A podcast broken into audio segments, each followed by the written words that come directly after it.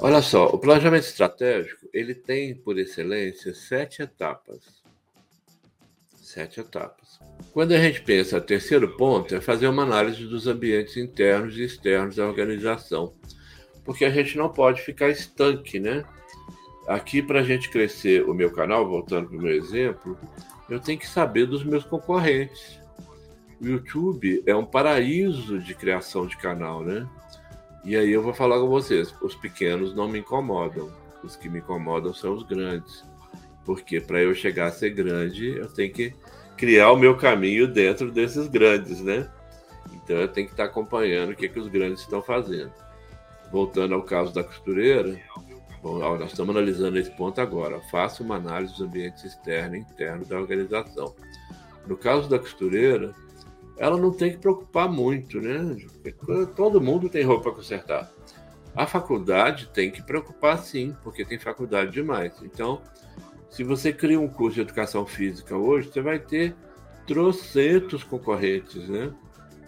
Como é que você vai fazer para poder sobreviver? Você vai ter que ter um diferencial excelente, né? Vai colocar a Anitta para dar aula, você vai colocar a Rebeca Andrade para poder trabalhar lá também você vai colocar o Diego Hipólito como garoto propaganda para poder ter um diferencial, né? Porque a concorrência é muito grande.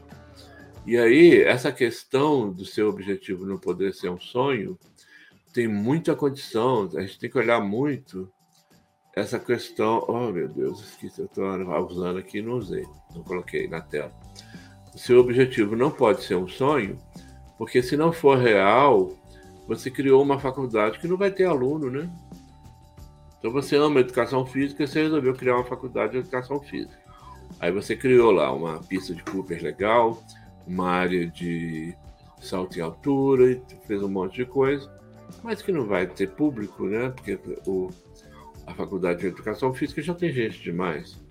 Então, essa, essa coisa, né, de você saber isso tudo e chegar até aqui considerando os fatores internos e externos, se você não fez o para casa anterior bem feito, vai ser um sacrifício, tá certo? Se analisar ambientes externos e internos. No meu caso aqui, eu estou evoluindo né, o meu setup, quer dizer, as luzes, o computador e tal, de acordo com o que o canal vai evoluindo, porque eu tenho que entender o que, que eu preciso. Não adianta eu sair comprando tecnologia de ponta se eu não for usar, né? E a mesma coisa que o, o cenário externo. Pessoal, eu vi um canal aqui, que não vou falar o nome porque é concorrente, senão vocês vão lá, né? O cara tem cara, a cara do rapaz, que é o dono do canal, com todo respeito. Ele parece, ele é moreninho e ele tem uma barba diferente. Ele parece jogador de futebol americano.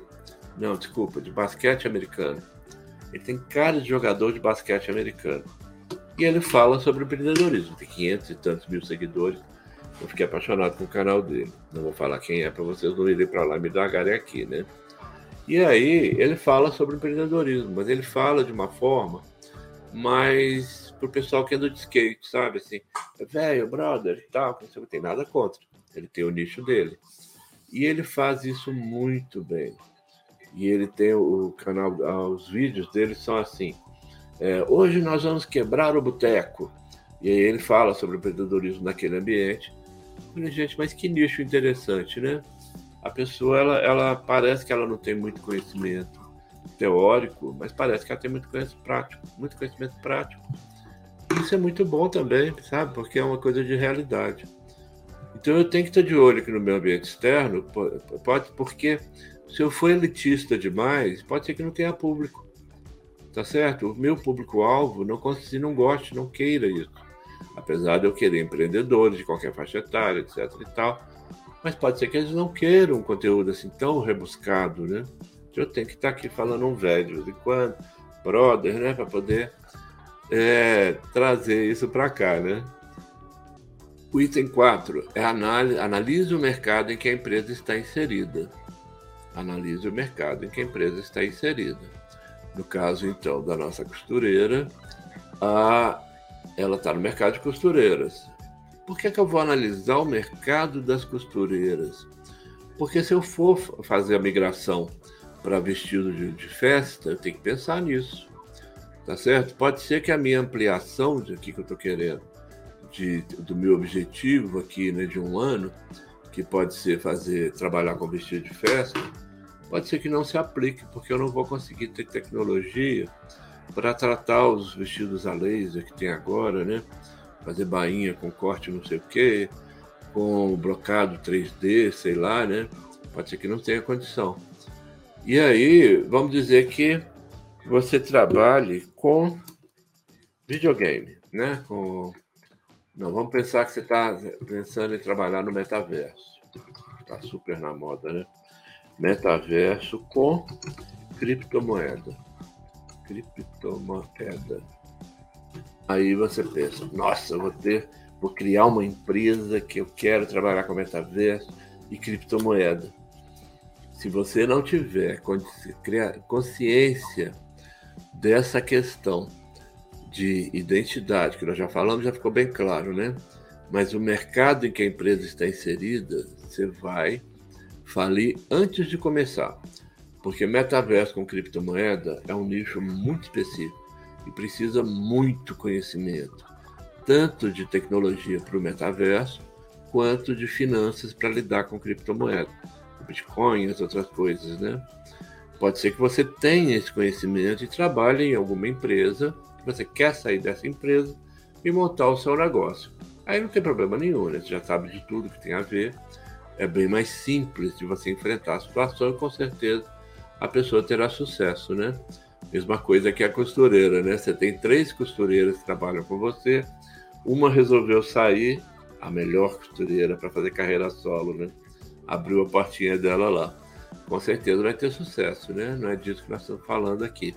É a pessoa que não tem experiência está definindo um nicho e que vai tentar entrar nesse nicho, né? Metaverso com criptomoeda. No caso, eu recomendo que estude muito antes de enveredar, porque é muito complexo. Então, analisar o mercado em que a empresa está inserida é necessário, vai ser feito com muito critério, para não correr o risco de você abrir e ficar anos luz da concorrência. Isso não tem sentido. Tá certo? É uma coisa de eu abrir aqui o canal e ser um profissional que está aqui falando para vocês gaguejando, que não sabe expor ideia, que não sabe organizar o raciocínio do que, é que vai ser discutido naquele dia. Não tem sentido, né? O que fala assim, parecendo que está né, morrendo e tal. Não. A coisa tem que ter um contexto que tenha a ver com o público, com os objetivos que estão sendo buscados, tá certo? O, ah, o item 5 aqui, desculpa. Estabeleça suas metas e objetivos de negócio. Essa estabelecer metas e objetivos de negócio lembra aquilo que nós falamos aqui já, né? Qual é o seu cenário atual e onde que você quer chegar. Estabelecer meta, pessoal, vamos fazer aqui, ó. Estabelecer metas. Isso é ultra importante que é diferente de fazer o planejamento para um ano. Tá? Nós estamos falando de planejamento estratégico, estou sugerindo que seja feito para um ano. Se a gente não estabelecer metas, nós não vamos chegar àquele planejamento de um ano. Trazendo para o nosso caso de no início do ano, você planejou, você vai perder 10 quilos. Aí você começa o ano com aquela dieta radical, né? não come nada, corre de 30 quilômetros por dia e tal, dura uma semana, né? E olhe lá, porque não é factível. O que significa estabelecer meta nesse caso? Eu vou emagrecer um quilo por mês. Tá certo? No final do ano eu vou estar com 12. Meu, meu objetivo era 10, né? Eu emagrecer 10 quilos esse ano. Então eu começo e vou seguindo o ano até emagrecer um quilo por mês. As metas têm que ser também realizáveis. Lembra da piada da Dilma? Que ela falou das metas, né? Nós, temos, nós não vamos ter meta. Quando a gente alcançar a meta, a gente dobra a meta. O povo fez muito meme com isso, porque realmente não tem sentido, né? Você tem que ter o seu planejamento estratégico aqui de um ano, que tem etapas. Essas etapas são as metas. Tá ok? Eu vou fazer 400 concertos no ano, no final do ano, mas eu vou começar aumentando 50 concertos por mês. Inclusive para testar se tem demanda, né? Se eu tenho uma demanda reprimida, tudo bem que eu já sei que tem. Se eu não tenho essa demanda reprimida e eu vou aumentar o leque de produtos para chegar aos 400, é bom que eu vou fazendo metas mensais para fazer teste, tá certo? Então, por exemplo, eu coloco no meu cardápio de concertos aqui bainha de vestido de seda, que é vestido de festa. E eu vou falar que a bainha custa 100 reais, vou fazer uma promoção de fazer essa bainha por 80, para promover esse novo nicho, né? E aí eu vou estabelecendo essas metas que são os nossos objetivos parciais. Tá joia? Presta atenção que isso é muito, muito complicado, hein? Chegamos então ao final desse episódio. Se você gostou desse vídeo, não se esqueça de curtir, se inscrever no canal, clicar no sininho e me seguir também no Spotify, no Instagram e no meu site. Tem os excelentes conteúdos, como você sabe, não é? Nos vemos no próximo vídeo. E nos anteriores também, que está tudo gravado no canal, né? Te espero lá. Um abraço, professor Marcão.